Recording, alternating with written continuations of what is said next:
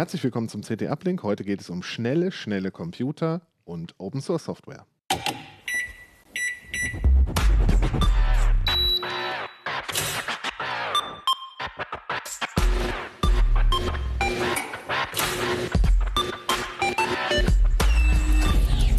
CT Uplink.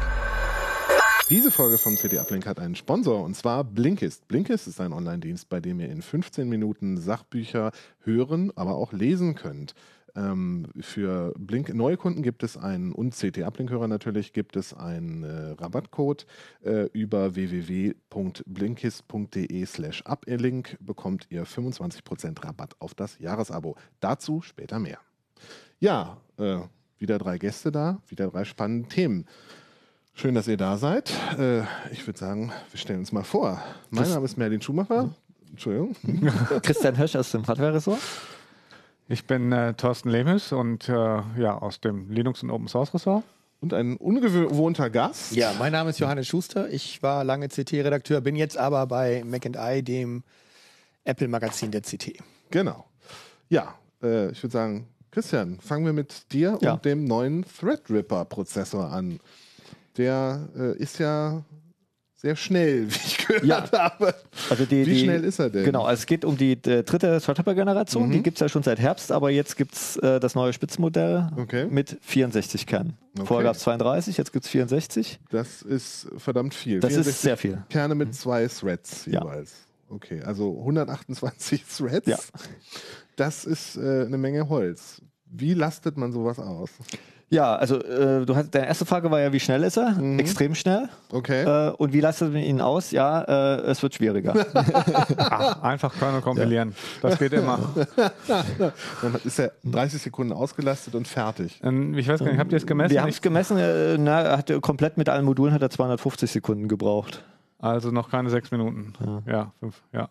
Wobei äh, er auch nicht komplett ausgelastet war damit. Also das äh, Kompilieren ist auch schon, geht schon in die Sättigung rein. Ah ja, okay. Wow. Das ist, äh, für wen bietet sich so ein Prozessor an? Wenn Ja. du schon sagst, es ist schon schwierig, ihn auszulasten, dann, dann muss es ja wahrscheinlich Ja. äh, Also man muss ja erstmal, vielleicht muss geben. ich noch ein bisschen ausholen. Äh, äh, bei solchen High-End-Prozessoren gibt es ja verschiedene Klassen. Ne? Es gibt erstmal Mhm. Serverprozessoren, da gibt es solche äh, Prozessoren mit so vielen Kernen schon länger. Da gibt es ja auch Multisocket-Systeme, ne? dass man da nicht nur einen Prozessor drin hat, sondern zwei oder vier oder manchmal auch acht. Äh, Die sind natürlich dafür da, wenn man jetzt irgendwie einen Webserver hat, dass da ganz viele Instanten gleichzeitig laufen, dass da ganz viele Nutzer gleichzeitig drauf zugreifen können.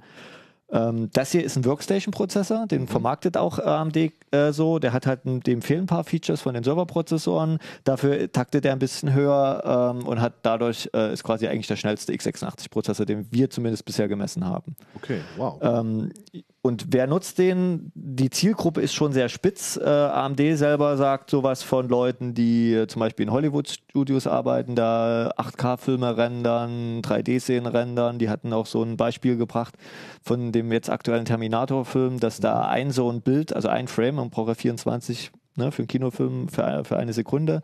Also ein so ein Frame rechnet auf so einer CPU ungefähr eine Stunde. Ne? Und man kann ja sich vorstellen, wenn man dann so einen 90-Minuten-Film hat, mit 24 Bilder pro Sekunde, äh, Hat man besser ein paar Prozessoren mehr. genau. äh, und äh, aber auch Leute wie Softwareentwickler, die halt äh, im Hintergrund dann immer wieder irgendwelche großen Projekte Macht Hollywood das denn auf Workstations oder haben die dafür nicht auch Renderfarmen? Da gibt es, genau, das ist so die Frage für uns auch. Also Sie, Sie haben ein paar Beisp Be Beispielkunden genannt. Äh, in der Regel ist es natürlich so, dass diese großen Hollywood-Studios sowieso, weil die ja permanent am laufenden Band Filme produzieren, äh, entweder Renderfarmen anmieten oder selber sogar welche haben, wo einfach Rack-Server rumstehen, wo einfach diese Jobs hingepackt werden. Aber nicht jede Software kann das so gut, ne? weil da muss man die Infrastruktur, muss sie diese, diese, diesen, quasi dieses Projektpaket zusammenpacken und dann dahin schieben.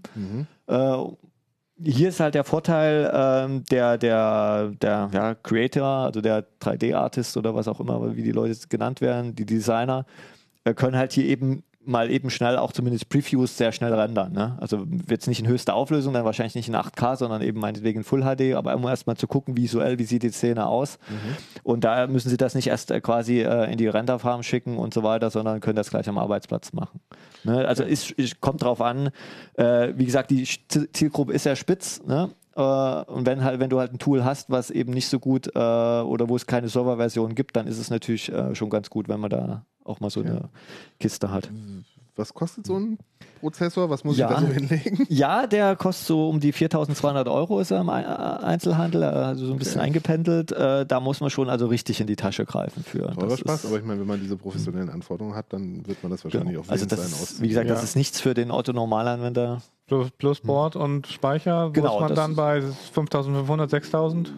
wenn es reicht. Man will ja, meistens nutzt man ja auch dann irgendwie das Ganze noch mit irgendwelchen äh, Grafikkarten, weil man dann GPU beschleunigt, auch noch irgendwelche Videoeffekte berechnet oder so. Und da steckt man ja dann bei solchen Boards oder Systemen nicht nur eine, sondern meistens auch zwei. Ähm, Also nach oben hin gibt es da keine Grenze, aber man muss halt rechnen, wie gesagt, die CPU alleine 4000 Euro, dann, dann das Board kostet auch so 500, sind die, die geht so los. RAM kommt auch noch dazu, also das hat AMD auch selber gesagt, also wenn man jetzt wirklich richtig große Partikeleffekte berechnet, haben die gesagt, braucht man auch pro Thread ungefähr ein Gigabyte. Also muss man hier auch 128 oder 256 Gigabyte RAM reinstecken, der kostet natürlich dann auch entsprechend Geld. Also das ist wirklich schon High-End Workstation. Also das ist nicht nur Workstation, sondern High-End Workstation. Und dann auch bloß eine ganz kleine Zielgruppe von Anwendungen oder Anwendern, die wissen, okay, meine Software nutzt das auch aus. Bei Windows gab es ja eine Besonderheit, wie ich im Artikel gelesen habe, die auch viele normale Anwendungen betrifft. Ne? Genau, der Linuxer wird sich jetzt freuen, Thorsten, äh, weil da gibt es das Problem in der Form nicht. Äh, und zwar bei äh, Windows wurde damals, das ist 2008, äh, mit Windows Server 2008, wurde der Scheduler so gebaut, dass der auch mit Prozessoren mit mehr als 64 Threads umgehen kann.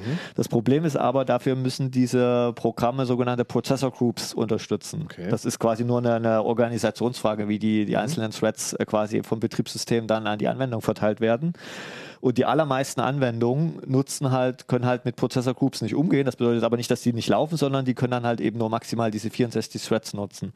Okay. Und das ging Das ist auch. natürlich leider viel zu wenig. Genau, das ist halt nur die Hälfte. Ne? Das ist halt wirklich, wir haben das auch im Heft einen Screenshot drin. Das ist auch nicht so, dass dann meinetwegen nur halt äh, die, dass dann 64 Kerne genutzt werden und die SMT-Kerne dann Mhm. brach liegen. So ist es nämlich nicht, sondern es werden dann wirklich auch nur 32 Kerne genutzt. Also es ist wirklich Okay. dann, dass äh, man den Prozessor nicht richtig ausnutzen kann und das ist auch schon zum Beispiel bei Handbrake ist das Problem. Äh, bei Blender ist es erst in den letzten Versionen, also Blender ist eine Rendering-Software, auch in den letzten Versionen erst ein Patch gekommen. Ähm, beim Kompilieren, äh, die haben wir dann, also, oder Flop, wir hatten auch noch Flops als, als äh, Gleitkomma-Benchmark. Das ist, der testet halt die äh, Floating-Point-Leistung. Den mussten wir quasi zum Beispiel unter Linux laufen lassen, weil Ah, die ja. Windows-Version nur damit nicht zurechtkommt.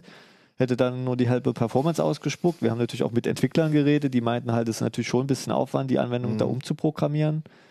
Ja, Lohnt, so. lohnt es sich denn da nicht, da SMT auszuschalten vielleicht? Dann müsst ihr doch Das- alle 64 Kerne nutzen. Genau, oder? aber dann misst du ja trotzdem nicht die Performance, Ja, wie der ja, klar, Prozessor war verkauft wird. Weil, also ja. für, das kann man natürlich tun, wenn man halt weiß, okay, meine Software nutzt, äh, profitiert von SMT eh nicht so gut. Äh, die läuft eh besser, wenn sie nur pro, äh, also pro Thread einen physischen Kern einzeln Mhm. zur Verfügung hat. Dann kann man das machen. Aber in der Regel will man natürlich den Prozessor, will man ja diese Leistung nicht verschenken. Ne? Wenn er so viel äh, Leistung liefert, wird er ja wahrscheinlich auch ordentlich Leistung brauchen, also elektrische Leistung. Äh, was muss man da so avisieren?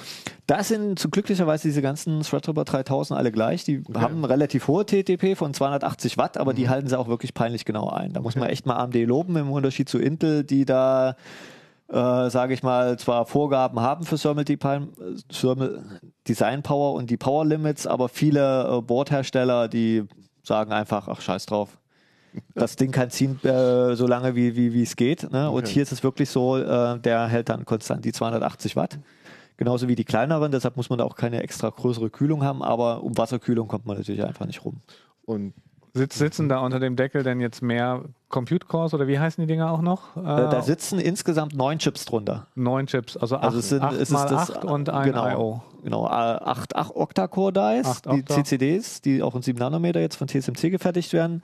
Und dann noch ein I.O.-Die, das kommt noch von Global Foundries. Äh, und das, da sind dann halt PCI Express, die RAM-Controller und so weiter drin. Wahnsinn. Ne, also das, äh, das ist, hat schon Grund. Wir können ja mal die Detailkamera vielleicht mal kurz anfahren, dann sieht man vielleicht Genau, ein Stück hier hin. Also hier ist äh, der Threadripper, der 3990X, haben wir glaube ich noch gar nicht erwähnt, wie der heißt. Ne? Nee, Fällt mir ich gerade ein. Also das ist der Threadripper ähm, äh, 3990X.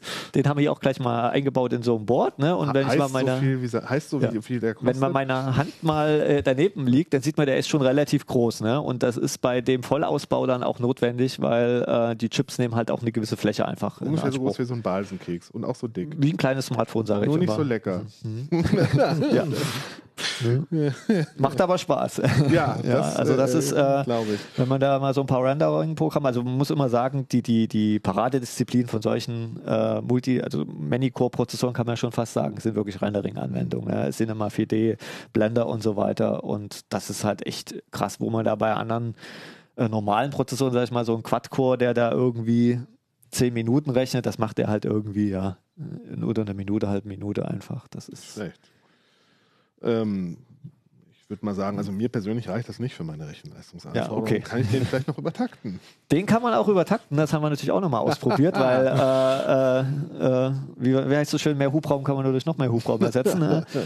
ähm, da haben wir den auch nochmal übertaktet. Äh, das geht bei AMD relativ einfach. Äh, alle Threadripper sind oder alle, Ryzen-Prozessoren, bi- bis auf ganz wenige Ausnahmen, sind grundsätzlich übertaktbar. Da kann man einfach mit dem Ryzen Master Tool per Software einfach sagen, übertakte den äh, im Auto-Overclocking-Modus. Da werden einfach die Power Limits quasi, also diese 280 Watt einfach äh, ausgeschaltet. Dann darf der so viel ziehen, wie die Spannungswandler vom Board können. Da gibt es aber auch Schutzschaltung. Also die, die, das Mainboard meldet auch an die CPU, übrigens, ich kann so und so viel, das ist noch sicher. Man könnte natürlich dann auch manuell drüber gehen, aber ähm, ne, dann müsste man Feuerlöscher daneben stellen. ähm, und äh, ja, und gibt dann noch auf den Turbotakt nochmal 200 Megahertz mehr drauf. Und dann waren wir so, statt bei 280 Watt hatten wir da, glaube ich, so über, ähm, über 500 Watt. 550 Watt, genau. Haben wir aber noch mal ordentlich rausgeholt. Also Cinebench sind wir so von 25.000 Punkten nochmal auf 30.000 Punkte gekommen. Also das war noch mal eine ganze Ecke mehr. Aber da merkt man dann schon, wie es dann aus der Wasserkühlung hinten warm rausbläst. Okay, wow. Das ist äh, ganz schön fix. Hat äh, AMD damit jetzt Intel auf absehbare Zeit abgesägt? Ich vermute erstmal ja. Also, weil von Intel ist da aus unserer Sicht nichts in der Pipeline. Die sind halt so bei 28 Kernen, da kommen wir vielleicht später nochmal drauf, äh, limitiert einfach mit ihrer Plattform. Okay. Äh, bisher hat der Intel auch noch so einen so einen, einen Punkt, da waren sie immer vor AMD, das war die Gleitkomma-Leistung, weil Intel bisher äh, AVX 512 exklusiv hat. Mhm. Ähm, der Threadripper hat das noch nicht, der 3000er, aber da er doppelt so viele Kerne hat, kommt er da jetzt auch über den Ah, über die okay. 28 Kerner oben drüber bei Gleitkomma Okay. Rechenleistung. Also, Ist momentan, kann man sagen, das ist die schnellste x86er CPU. Ist das mit der Speicheranbindung? Ist das schon NUMA, sodass man darauf achten muss, dass der Prozess und äh, der Kern sozusagen zu, zugeordnet, äh, der, der Prozess und der Speicher zugeordnet Jetzt muss ist? ich mal die CT-Antwort Antwort bringen, Jein. Und zwar, äh, eigentlich nicht. Eigentlich ist das äh, im Unterschied zu den Vorgänger-CPUs. Da war es ja so, dass die Speichercontroller bei den Threadripper 2000 in den einzelnen äh, ja, CPU-Dies drin steckte. Hier ist es jetzt so, es gibt das IO-Die, deshalb greifen alle Kerne gleich, gleichermaßen zu. Deshalb ist die CPU eben keine NUMA, sondern UMA. Es gibt halt, also die Latenzen von jedem Kern sind gleich. Das Problem ist aber unter Windows wiederum, hat man ja das Problem mit den Processor Groups. Sprich, der Prozessor wird ja in zwei Prozessor Groups aufgeteilt. Und bei Windows ist es so, wenn es, jede Prozessor Group kann auch nur mit einem NUMA-Node, also einem NUMA-Knoten arbeiten. Deshalb hat, wird die CPU erscheinen unter Windows als zwei NUMA-Knoten, obwohl das eigentlich gar nicht notwendig wäre. Ne? In der Praxis hat das wenig Auswirkungen, aber nur wenn, wenn man sich halt wundert, wenn man unter Windows halt die Anzeige für NUMA-Nodes, dass da plötzlich eine 2 steht. Also unter Linux wird das Ding als mit einem NUMA-Node erkannt. Wie es auch physisch ist. Ne? Das sind so Dinge, warum, also aus meiner Sicht Microsoft da dringend dran muss und ihre Scheduler mal auf moderne Prozessoren anpassen sollte. Die haben wahrscheinlich irgendein Limit drin, was sie da mit diesen Prozessgruppen wahrscheinlich aus. Ja, ja, das ist ja, genau, der, konnten, diese, ne? äh, äh, die, diese Bitmaske für die äh, Thread-Zuteilung kann halt nur 64. Ah, das ja, ist das ja. Problem. Man hat damals halt die nicht größer gemacht, wahrscheinlich aus, äh, ah, das war Abwärtskompatibilität und was weiß ich. 640 ne? Kilobyte Speicher, Genau. das reicht für Ja, immer. genau, und so. Weil Intel das äh, eh nicht kann wahrscheinlich. und äh, ja, man muss ja sagen, das war 2008. Da war sowas noch nicht absehbar. Da gab es ein paar Handvoll Serverprozessoren, die da im, im, im Multisocket-System da ein bisschen an die Grenze rankamen. Ähm, aber dass das jetzt schon irgendwie Desktop-Prozessoren nutzen, ich glaube, da hat Microsoft auch nicht mitgerechnet. ja, werden sie vielleicht äh, bei Windows nochmal nachschrauben Mhm. müssen. vielleicht mit Ja. 2009 oder so, keine Ahnung. Aber ich glaube, das wird nicht so schnell passieren. Das sind größere. Änderungen. Ja, wahrscheinlich schon. Bei so Kerneländerungen sind Ja. sie, glaube ich, gefühlt immer sehr vorsichtig. Ne? Naja. Nicht so wie die Linux-Welt. Wir wollen sicher gehen, dass äh, die alten Druckertreiber noch funktionieren auf Ja. dem Ryzen. Ja. Ja, super. Also die genauen Mess- Messwerte gibt es Genau. im aktuellen Heft. Das ist die 5 2020. Titel ist Riskante Online-DNA-Tests und natürlich auch Billiglizenzen für Windows und unser Threadripper und auch noch was von der FOSDEM. Thorsten, du warst auf der FOSDEM. Was ist denn die FOSDEM? Was ist denn die FOSDEM? Die FOSDEM ist eine große Chaos-Open-Source-Veranstaltung auf der, äh, an, der Un an einer Uni in Brüssel. Okay. Ähm, das ist tatsächlich ein Unigelände und da sind ja wahrscheinlich mindestens 5000 oder wahrscheinlich noch mehr Open Source Entwickler, die in, ich habe mir tatsächlich, diesmal musste ich mir Notizen machen, ähm, an zwei Tagen, an einem äh, Samstag und Sonntag sind da 800 Du Vorträge Himmel. in 71 Tracks, also an, an, über den Daumen sind das ungefähr äh, knapp 30 parallel. Und das ist tatsächlich in äh, drei oder vier wesentlichen Gebäuden. Das heißt, da muss man auch immer gute Turnschuhe mitbringen, damit man, äh, wenn man von dem einen Gebäude zum anderen muss, dann ist man auch gerne mal fünf bis zehn Minuten unterwegs. Und ähm, es ist tatsächlich auch eine äh, vollkommen durch Freiwillige organisierte äh, Veranstaltung und da ist aber sozusagen der Ort, wo eigentlich die, die Entwickler aus dem Linux-Umfeld und auch anderen Open-Source-Bereichen äh, wirklich in, aus Europa zusammenkommen, um Okay. sozusagen ihre neuesten Sachen vorzustellen. Aber äh, bei so einem Event ist natürlich auch ganz viel sehen, äh, sich, sich treffen und einfach mal über Dinge reden äh, äh, und zusammenkommen und auch mal bei einem Bier äh, diskutieren, wie man vielleicht irgendwelche Probleme angeht. Ja. Das war übrigens die 20. Okay. Äh, das ist die, FOSDEM, die gibt es seit der 2001. Genau. Das sind eine ganze Menge Sachen. Da verpasst man da nicht irgendwie alles gefühlt? ähm, das ist das Praktische. Die FOSDEM hat seit äh, ein paar Jahren eine, ich glaube, die nennen es FOSDEM Videobox geschaffen. Das heißt, in diese 30, knapp 30 Vortragssäle steht immer so eine Box, so eine Kamera. Und damit werden die Vorträge tatsächlich aufgezeichnet. Und wenn du einen Vortrag da gibst, so wie ich das gemacht habe, dann kriegst du ungefähr eine halbe Stunde, Stunde später nach dem Vortrag eine Mail.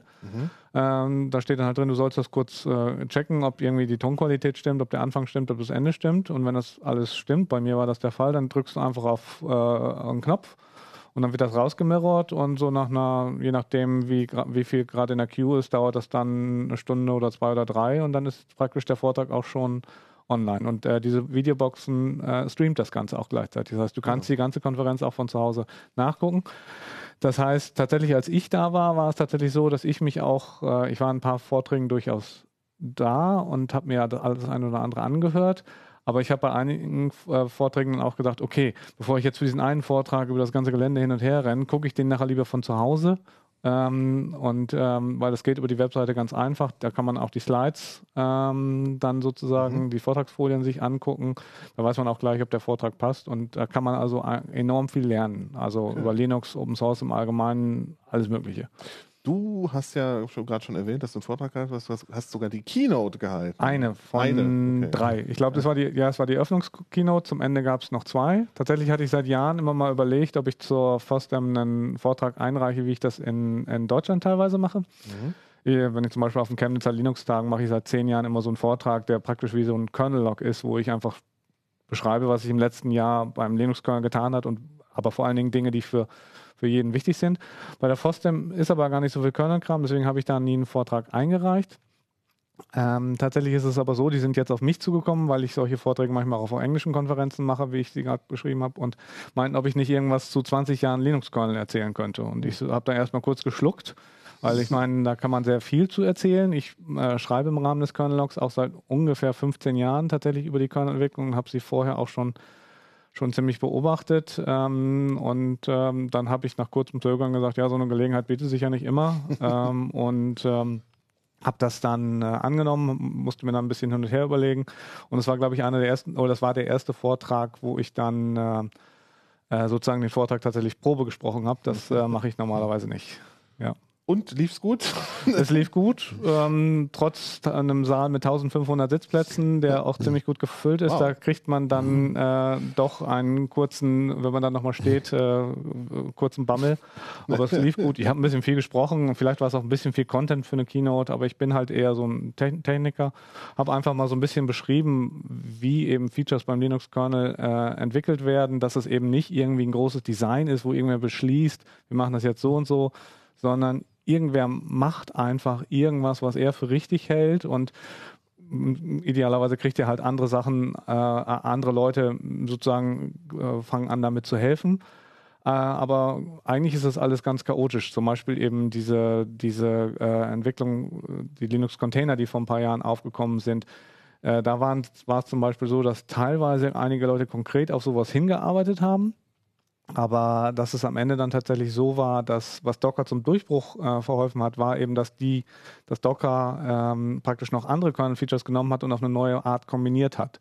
Und äh, das ist eben auch das Interessante, dass das passiert beim Kernel auch relativ häufig, dass eben irgendwas kombiniert wird auf eine neue Art und dann ähm, äh, was dabei rauskommt, was am Ende keiner äh, gedacht hat. Ich habe aber in dem Vortrag auch nicht nur über solche Sachen gesprochen, sondern auch eben über, warum gewisse Sachen eben sehr lange dauern, irgendwie, oder auch warum gewisse Sachen fehlen. Es gibt ja irgendwie im Linux-Bereich ähm, wünschen sich viele dieses ähm, so ein, äh, ein das äh, ZFS oder ein Äquivalent äh, als Dateisystem integriert wird. Aber da ist ja eben niemand, der sozusagen hingehen kann und das einfach mal entwickeln kann und dann auch irgendwie direkt einen Return of Investment kriegt, wenn er dann irgendwie da Entwicklerressourcen für drei oder vier Jahre reinschmeißt. Äh, weil das kann dann ja jeder nutzen. Und das ist eben so ein Grund, warum sich die Firmen da teilweise auch ein bisschen scheuen, ähm, sowas zu machen. Deswegen dauern gewisse Features einfach auch ziemlich lange. Aber es ist ja trotzdem so, dass Firmen da äh, ziemlich viel Arbeit und Ressourcen äh, Natürlich, ähm, das ne? ist tatsächlich der Threadripper ist da ein gutes Beispiel. AMD und Intel äh, steuern sehr, sehr viel Änderungen zum Kernel bei, Mhm. aber einfach schlicht und ergreifend, weil sie halt diese Prozessoren verkaufen wollen. Wenn Mhm. die halt nicht unter Linux gehen oder eben so äh, irgendwie nicht gut performen, ähm, weil Linux die schlecht unterstützt, ähm, dann kauft die natürlich auch keiner. Deswegen AMD und Intel haben da sozusagen großes Interesse dran, eben den Kernel so fit zu machen, dass er mit den neuen Prozessoren läuft. Und das können AMD und Intel hier halt direkt und müssen nicht eben mit Microsoft reden. Bei Grafikkarten ist das auch so ein bisschen der Fall. Ne? Äh, Wird ja auch äh, viel Mühe gemacht, damit die Sachen vernünftig laufen. Also bei Grafikkarten ist es tatsächlich so, dass äh, da vor allen Dingen AMD und Intel Mhm. bei der Kernel-Entwicklung ähm, mitmachen oder auch, auch mit den normalen Grafiktreibern, die dann im Userland laufen, die auf diesem Kernel-Treiber aufsetzen.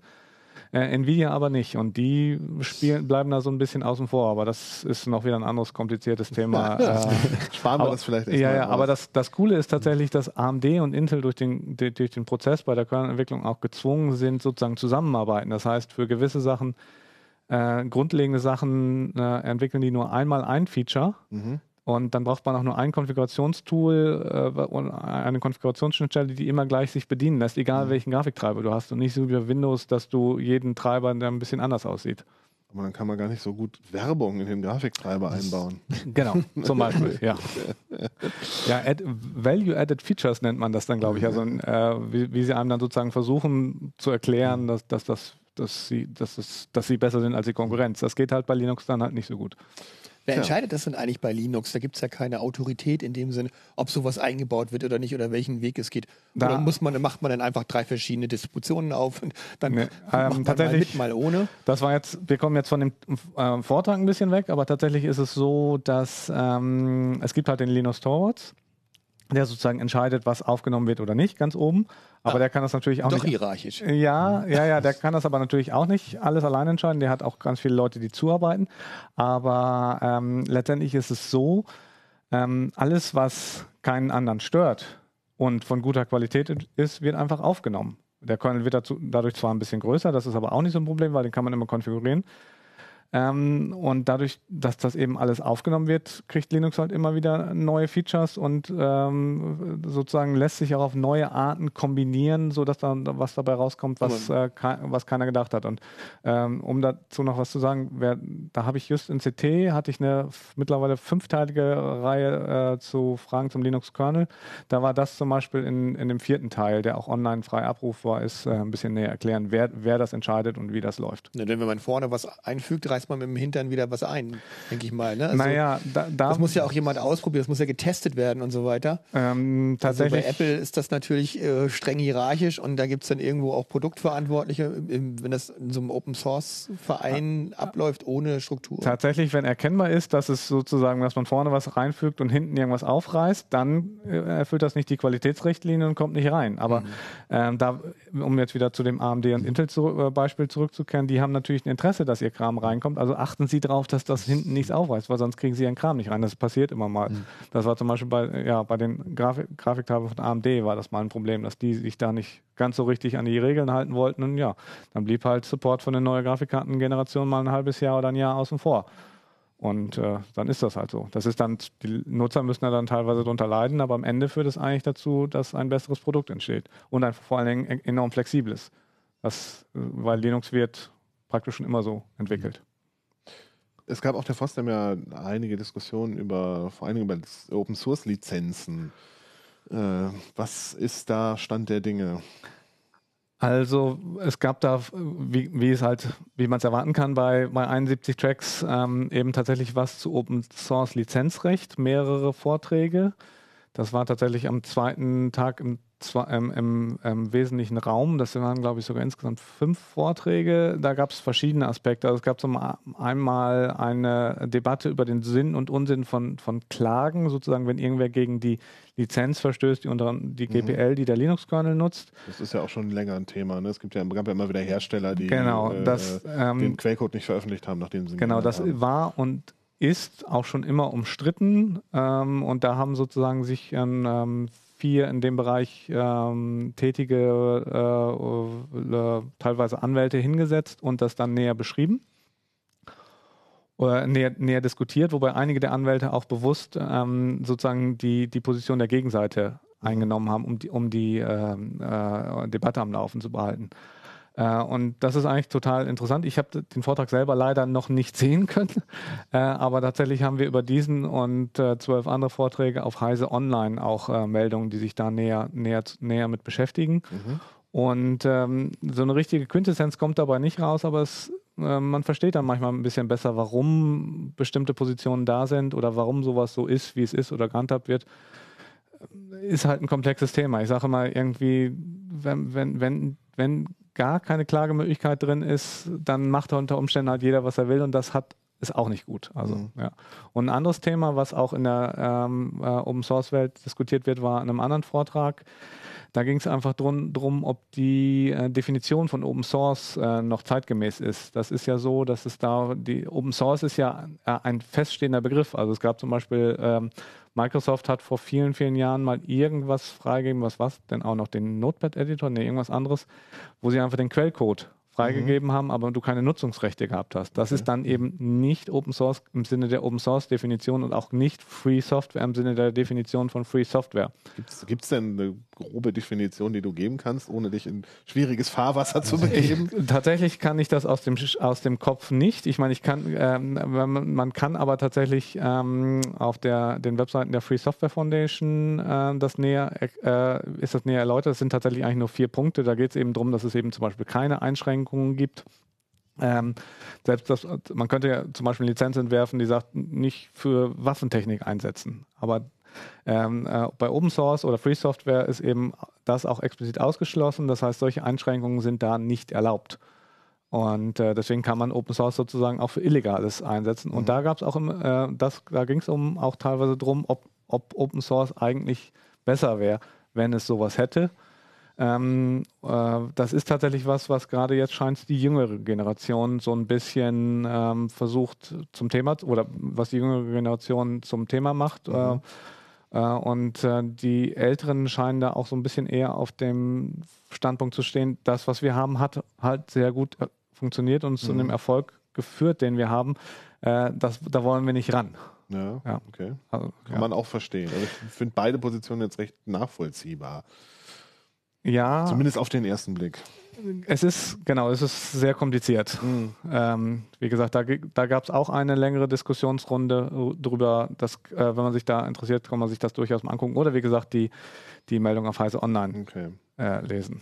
Also da ein, ein Problemfall, der ist eben, ähm, wer bestimmt halt, was ist eben illegal oder was ist Waffentechnik? Äh, Genau. Das äh, ist halt das alte Problem. Ähm, und dann hat man wieder irgendwie was Hierarchisches, wo irgendwer was bestimmt und das führt eigentlich nur zu Problemen. Außerdem führt es dann dazu, dass gewisse Unternehmen sagen, ja, wenn ich da nicht mitmachen muss, dann muss ich ja eh was anderes entwickeln.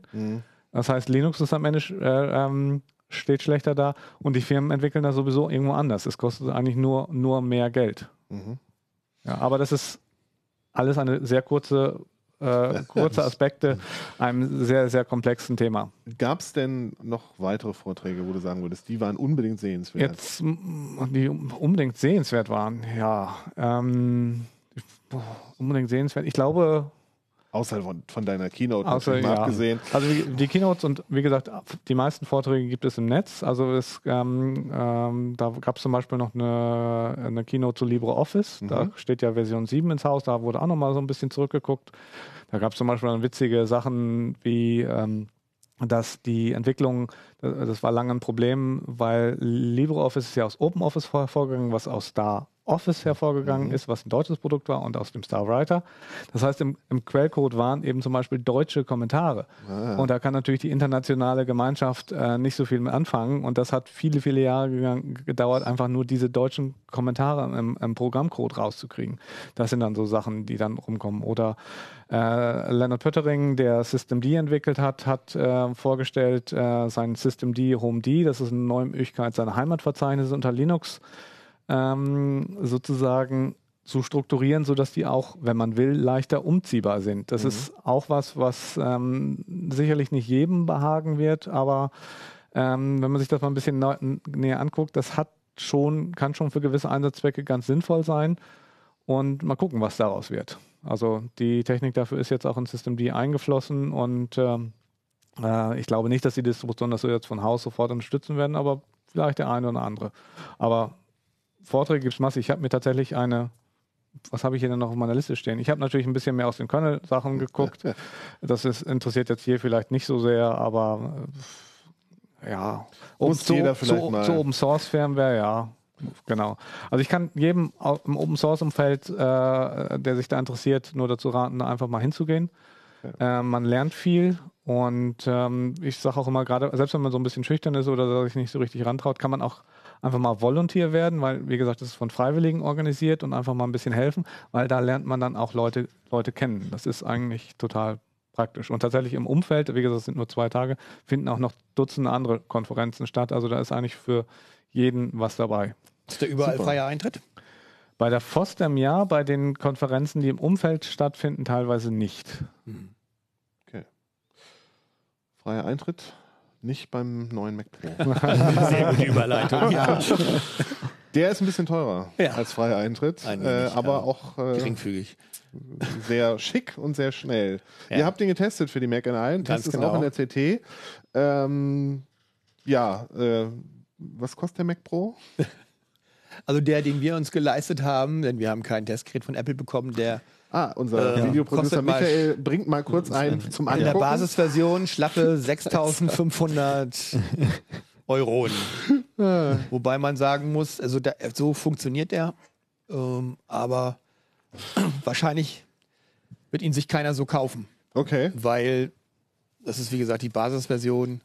ist Ähm, wie das man Auto. kauft sich so eine, so, eine, so eine Maschine nicht äh, in der Basisversion. Man will ja mehr Kerne als 8 haben und mehr Speicher als 32. ist wie beim Auto, da will man auch ein vernünftiges Radio haben und nicht nur das ja, genau, Billo-Ding. zum Beispiel. Ne? Also Okay. es ist alles drin, ist auch eine Grafikkarte drin und so, man kann damit loslegen. Ist sogar eine Tastatur dabei und eine Ui, Maus. Wow.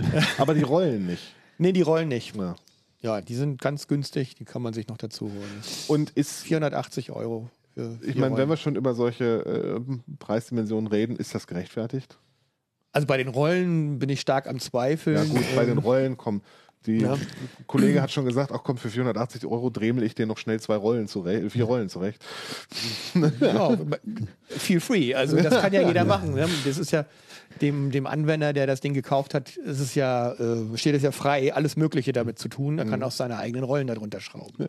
Wenn man das im 3D-Drucker so hinkriegt oder so, kann man machen. Ja, Das haben wir eben auch gemacht. Wir haben auch fast jede Komponente da drin selber aufgerüstet. Okay, das geht auch. Also ich meine, Das geht eben ist man ja auch. bei Macs eigentlich nicht mehr so Ja, gewöhnt. und es ist äh, sogar so, dass Apple das gar nicht mutwillig verhindert. Also beim Prozessor unterstützen sie es nicht gerade, aber auch den Prozessor haben wir gewechselt. Also Okay. wir haben den 8-Kerner gekauft und haben dann einen 24-Kerner reingesetzt und äh, das habe sogar ich hingekriegt. Also ähm, der sonst nicht, so lange Jahre zwangsweise nicht schrauben konnte an Mhm. PCs. Ähm, es ist kein Hexenwerk und wir haben das ganz, ganz gut beschrieben, auch ein Video dazu gemacht. Und an wen richtet sich? Also natürlich irgendwie High-End-Anwender, würde ich mal vermuten. Ja, das ist wahrscheinlich ähnlich wie mit diesem äh, mit dieser Höllenmaschine. ähm, ein 24 Kerner äh, mit, mit drei oder, oder vier GPUs drin. Äh, das ist, sind, sind im Prinzip ist der Workstation-Markt. Das sind Leute, die die Filme drauf rendern oder also diese 3D-Artisten oder sowas. Und Final Cut Pro es läuft, läuft auch sehr schön schnell da drauf. Ähm, es sind Leute, die sehr viel Geld damit verdienen. Ist denn macOS dafür auch ausgelegt für die vielen Prozessorkerne und so eine Maschine oder gibt es da auch solche Probleme, wie wir sie am Anfang mit Windows? Ja, die, diese, diese haben, die unterstützen sie auch, ja. Okay. Also ob sie da so, ob sie da nur so eine Grenze drin haben, das weiß ich nicht. Bislang äh, laufen ja AMD-Prozessoren nicht unter macOS. Ähm, es gibt ja noch dieses Display dazu, das äh, Ja. Ist ja auch nicht gerade günstig. Lohnt sich das auch? Also ist das ein Paket, das man zusammen haben will? Ja, auch das haben wir im Test gehabt. Ähm, und es, es ist wohl sein Geld wert, muss man sagen, weil es ein sehr gutes Display ist. Ähm, es ist ein bisschen albern, dass man für den, für den Fuß nochmal extra 1000 Euro bezahlen muss äh, und die, die Matte-Variante auch nochmal 1000 extra kostet. Na, aber die habe ich gerade ähm, am Dienstag gesehen, jetzt das erste Mal. Die ist schon sehr gut entspiegelt. Und der Monitor, der ist schon, also ähm, wenn man den HDR benutzt, äh, super hell. Und man kann so in gerade in der Farbkorrektur kann man ihn einsetzen. Man kann sich eventuell einen 30.000 Euro Monitor sparen, der farbverbindlich ist. Aber so ganz echt ist es dann auch wieder nicht, weil er nicht Hardware kalibrierbar ist. Ne? Also ähm, er ist schon sehr gut. Apple kann das ja. Apple kann ja sehr gute Monitore bauen. Das machen sie ja auch im iMac. Aber ähm, er hängt so dazwischen. Also er ist jetzt nicht der Ersatz für alles, aber schon ein sehr guter Monitor. Und vor allen Dingen ist er schön groß, denn 6K ist schon äh, ganz ordentlich mit einem Kabel. Das ist äh, nicht schlecht. Ja, ich habe gelesen, äh, es gibt irgendwie einen Thunderbolt-Anschluss und äh, drei USB-Anschlüsse an dem Monitor, ne? Ausgänge gibt es auch. Ausgänge, Ja, man, kann, man kann natürlich auch mit USB-C den betreiben, aber dann nicht mit 6K-Auflösung. Ah, okay. Brauche ich, äh, äh, muss ich da unbedingt so ein Mac Pro haben oder kann ich auch ein älteres MacBook nehmen, um so einen schicken Monitor zu Es geht sogar ein? Mac Mini, Ah, haben wir ja. rausbekommen. Okay. Also ähm, es muss ein neuerer Mac sein. mhm. Ähm, das hängt davon ab, was für ein Thunderbolt äh, Physical Layer da drei, äh, eingebaut ist. okay. Auch das steht in unserem Heft drin. Auch das, Also, äh, MacBook Pro geht zum Beispiel auch. ah ja. Und ähm, gibt es irgendwie noch vergleichbare Konkurrenz von anderen Herstellern für den Mac Pro? Für den Mac Pro. Ja, also der Threadripper und so. Naja, genau, das, aber das wäre sowas, aber so es gibt eben viele, Paket. viele ähm, Kreative, die gerne mit macOS arbeiten. Das Mhm. hängt irgendwie so zusammen. Und für die ist es natürlich eine super Maschine, die lange drauf gewartet haben. Und ich habe jetzt war jetzt auf einer Apple-Veranstaltung äh, am Dienstag. Da, war, da waren so Kreative, die haben so gezeigt, was sie damit machen. Da waren welche dabei, die haben dann gesagt, ja, klar ist der Mac Pro teuer, ne, aber ähm, wir zahlen zum Beispiel allein 50.000 Pfund äh, Miete für diese acht Programme, die wir verwenden. Und unter anderem war eben so Maya dabei und, und solche Sachen pro Jahr. Das heißt, da hat man dann den Mac Pro ähm, nach einem Jahr schon raus. Und der 3D-Artist, den sie sich dann dazu holen, der ist dann noch teurer. Ja, und damit der möglichst viel in seiner Zeit schaffen kann, braucht er eine schnelle Maschine. Ne? Oder der, der Final Cut gezeigt hat, der sagte, er kann bestimmte Dinge, zum Beispiel 8K-Sachen, kann er in Echtzeit ähm, durchlaufen lassen, ähm, kann sich das auf dem 6K-Monitor schon angucken und braucht das nicht in der niedrigeren Auflösung ähm, ähm, als Preview. für die Voransicht, sondern kann es in Echtzeit schon das fertige Produkt sich anschauen. Das ist Spaß. Das ist, äh, genau, das ist so ähnlich. Äh, wir hatten auch mit AMD gesprochen, was diese für Kundschaft haben mit den Threadrippern und was jetzt allgemein auch für alle Workstations gilt, egal ob da jetzt ein, ein Intel oder AMD drin steckt. Das ist einfach, äh, die Hardwarekosten sind einfach nicht das, was da Ausschlag gibt. Das ist genauso, wenn, wenn, wenn Airbus ein Airbus, die, also das Flugzeug designt, ne? Da ist das, äh, ist, ob die Workstation jetzt 20 oder 50.000 Euro kostet, ist egal, wenn allein die Softwarelizenz irgendwie so und so viel kostet.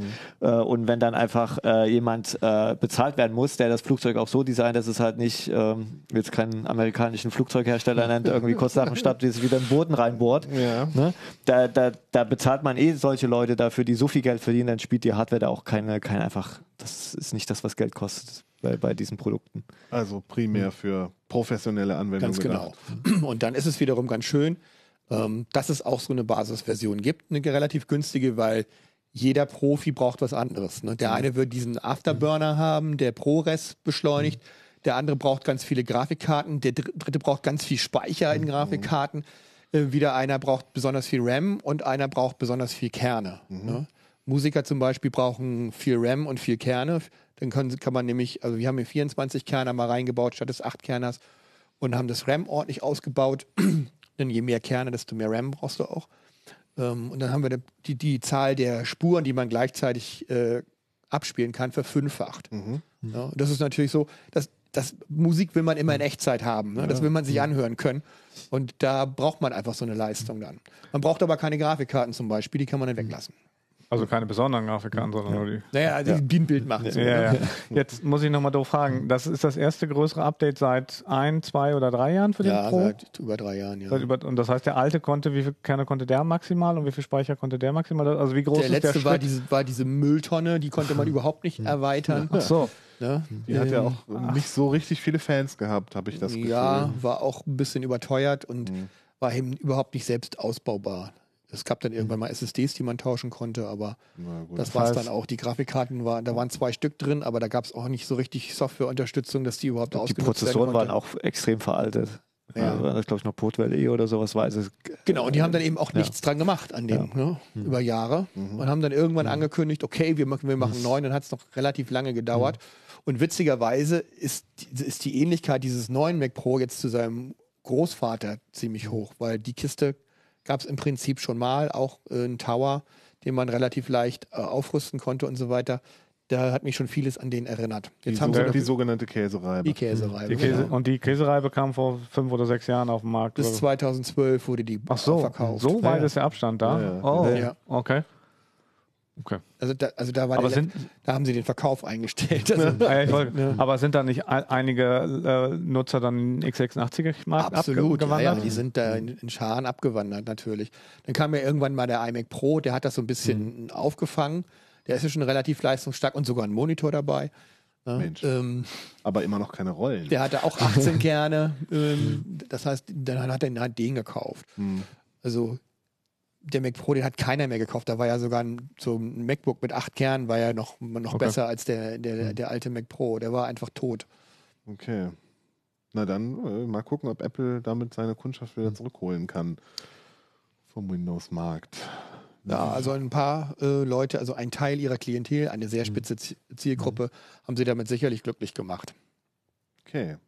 Ja, wenn ihr euch für Mac-Themen interessiert, dann äh, können wir die Mac Live empfehlen, aber auch äh, euren neuen Podcast, ne? Genau.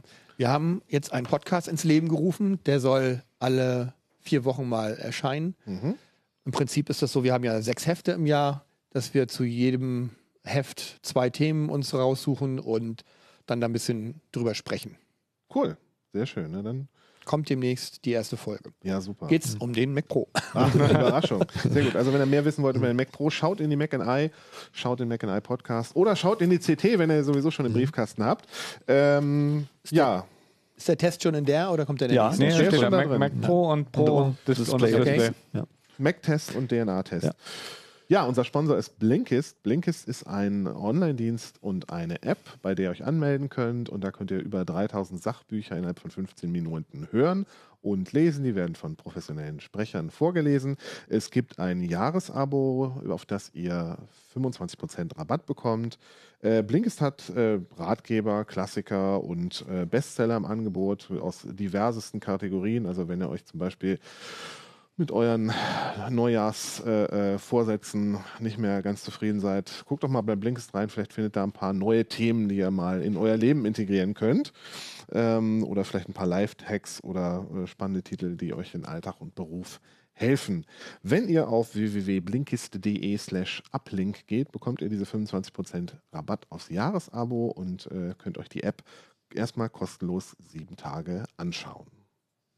Ja, schön, dass ihr da wart. Äh, vielen Dank mhm. für die spannenden Themen und die schnellen Rechner und den Einblick in die Open Source Welt. Ja, die schnellen Rechner, ich habe mich am Anfang ja ver verrechnet. Du hast du gesagt 250 Sekunden, ich habe was von sechs Minuten gesagt. Das sind ja nur vier Minuten und ein bisschen. peinlich. Peinlich, peinlich. Thorsten, letzten sechs. Ja. Das kann man von so einem Ostfriesen anders erwarten. Ach, schlimm, schlimm, schlimm. Ja, dann äh, wünschen wir euch noch einen schönen Tag. Vielen Dank fürs Zuschauen und bis zum nächsten Mal. Uplink. Ciao. Ciao.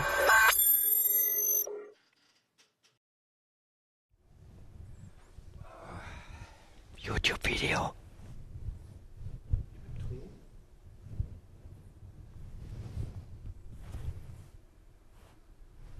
Shh. Genau.